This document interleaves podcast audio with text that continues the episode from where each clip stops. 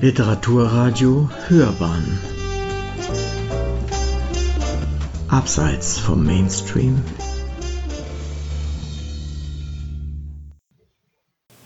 Hip-Hop ja, McDonald's nein. Dieses Jahr ist Hip-Hop 50 Jahre alt. Eine Publikation beschäftigt sich mit den österreichischen Ausformungen der globalen Kultur von Falco bis Moneyboy und Jasmo. Hip-Hop aus Österreich zeichnet die Geschichte und musikalische Entwicklung einer erstaunlich vielfältigen und erfolgreichen Szene nach. Auch Musikrichtungen können Geburtstag haben. Im Fall von Hip-Hop hat man sich beispielsweise darauf geeinigt, dass seine Geburtsstunde im Jahr 1973 anzusiedeln ist. Manche legen sich sogar auf eine einzelne Party im New Yorker Sommer dieses Jahres fest. Damit feiert Hip-Hop, eine der einflussreichsten Jugendkulturen der Welt, ein großes Jubiläum. 2023 ist sie 50 Jahre alt. In diesen 50 Jahren hat Hip-Hop einen Siegeszug über die Weltkarte hingelegt und dabei unzählige lokale Szenen und Stile inspiriert. Der Musikwissenschaftler Frederik Dörfler-Trummer hat sich mit einer dieser lokalen Szenen beschäftigt. Seine Dissertation Hip-Hop aus Österreich, lokale Aspekte einer globalen Kultur die auch als Buch erschienen ist, behandelt die Geschichte der österreichischen Hip-Hop-Szene von den bescheidenen Anfängen bis zu den Trends der Gegenwart. Schon in seiner Diplomarbeit hatte sich der Wissenschaftler mit diesem Themengebiet beschäftigt. Da blieben aber am Ende noch sehr viele Fragen zur Entwicklung der Szene offen, sagt er. Zu Deutschland und den USA hätte es in dieser Richtung schon einiges gegeben, aber zu Österreich nichts. Es war Zeit, das zu ändern. Schicht auf Schicht ein neuer Sound. Wenn Hip-Hop wissenschaftlich betrachtet wird, geht es meistens um den Rap, also den Sprechgesang und die Texte und den kulturellen Einfluss, sagt Dörfler Trummer. Das spielte natürlich auch in seiner Dissertation eine Rolle. Mir war es als Musikwissenschaftler aber ein Anliegen, auch mal die Musik in den Vordergrund zu rücken. Deshalb werden in seinem Buch auch tatsächlich Hip-Hop-Subgenres bis ins Detail analysiert. Wie würde der Musikwissenschaftler Hip-Hop zusammenfassen? Der klassische Hip-Hop-Sound ist der sogenannte Boom-Bap-Beat, ein Viervierteltakt mit stark akzentuierten Drums. Die Musik ist rhythmusbetont. Melodik und Harmonik sind recht einfach.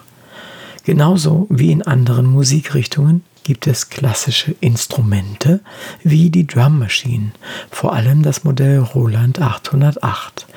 Auf ihr programmiert man Rhythmen, sogenannte Beats, die in Schleife abgespielt, geloopt werden. Darüber legt man Samples.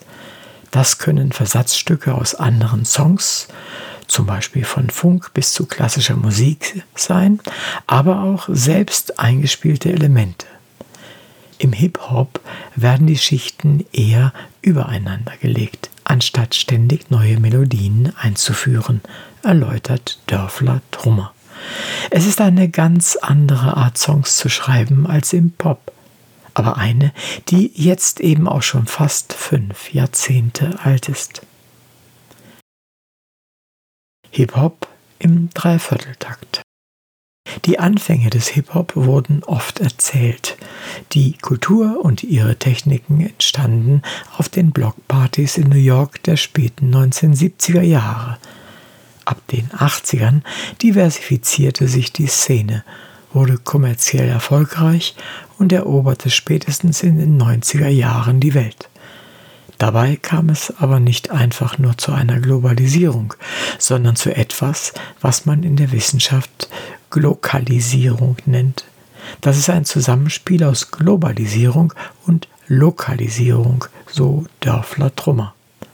Hip-Hop sei eine globale Kultur, die sich aber auch sehr stark mit dem Lokalen auseinandersetze und sich darauf beziehe. Das gelte zum einen für die Inhalte, Wer in Österreich zum Beispiel von Ghettos spricht, kann den Authentizitätsanspruch nicht erfüllen. Die gibt es hier ja nicht. Aber auch für das Musikalische. Man bedient sich für die Samples lokaler Musik. Im Fall von Österreich wurden auch schon Hip-Hop-Tracks im Dreivierteltakt produziert, um die Walzer-Tradition einfließen zu lassen. Das Lokale spiele mit dem Globalen immer zusammen, führt der Musikwissenschaftler in dem Buch aus. Das harte Subgenre Trap an der elektronischen Musik nimmt, entstand in den US-Südstaaten, wirkte sich dann aber wieder auf die globale Kultur aus. Heute gibt es eben auch Trap mit einer österreichischen Note. Globalisierung muss nicht Vereinheitlichung heißen, sagt Dörfler Trummer.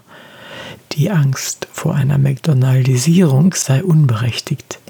Es kann auch eine Rückbesinnung auf lokale Traditionen bedeuten, die in Verbindung mit Werten oder Techniken der globalen Hip-Hop-Kultur gesetzt werden.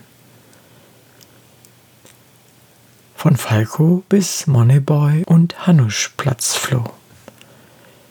Dörfler Trummer teilt in seinem Buch die Entwicklung in Österreich grob in fünf Phasen ein.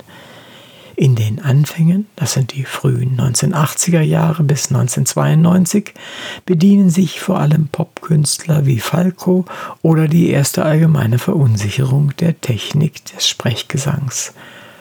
1993 markiert den Beginn einer eigenständigen heimischen Szene, es erscheinen eine heute legendäre Platte mit verschiedenen heimischen Hip-Hop-Künstlern und die erste, auf der komplett auf Deutsch gerappt wird. Danach geht es immer wieder auf und ab. MusikerInnen tauchen auf und verschwinden wieder. Das Zentrum des Geschehens wandert zwischen Wien, Linz und gelegentlich Salzburg hin und her. Um das Jahr 2000 herum gibt es einen Umbruch. Eine neue Generation arbeitet sich nach oben. Nach einzelnen Gruppen wie die Underground-Poeten oder EMC etabliert sich ab 2005 Straßenrap mit seinen harten Themen als eigenständiges Subgenre in Österreich. Zur selben Zeit setzt sich der Mundartrap also das Rappen im eigenen Dialekt durch.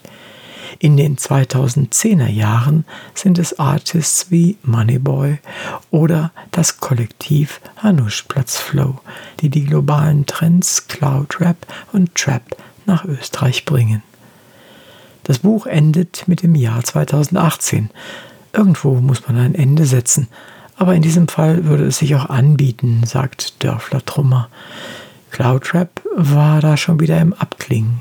Wir stehen im Moment wieder an einer Schwelle zum Umbruch. Aktuell würden Themen wie Feminismus oder MeToo eine immer größere Bedeutung gewinnen. Hip-Hop ist in Bewegung, sagt der Musikwissenschaftler. Es gibt immer etwas Neues zu entdecken. Frederik Dörfler-Trummer ist freier Musikwissenschaftler und forscht zu Hip-Hop-Musik und verwandten Populärmusikstilen. Er promovierte an der Universität für Musik und Darstellende Kunst Wien. Neben seiner wissenschaftlichen Arbeit gibt er Hip-Hop-Workshops an Schulen und ist als DJ und Produzent tätig. Seine Buchpublikation wurde durch eine Förderung des Wissenschaftsfonds FWF ermöglicht und ist auch als Open Access E-Book erhältlich. Sie hörten einen Beitrag von Scilog, dem Wissenschaftsfonds FWF. Sprecher Uwe Kulnig.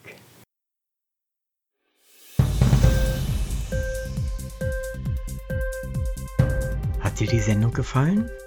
Literatur pur, ja, das sind wir. Natürlich auch als Podcast. Hier kannst du unsere Podcasts hören. Anchor, Spotify, Apple Podcast, iTunes, Google Podcasts, radio.de und viele andere mehr.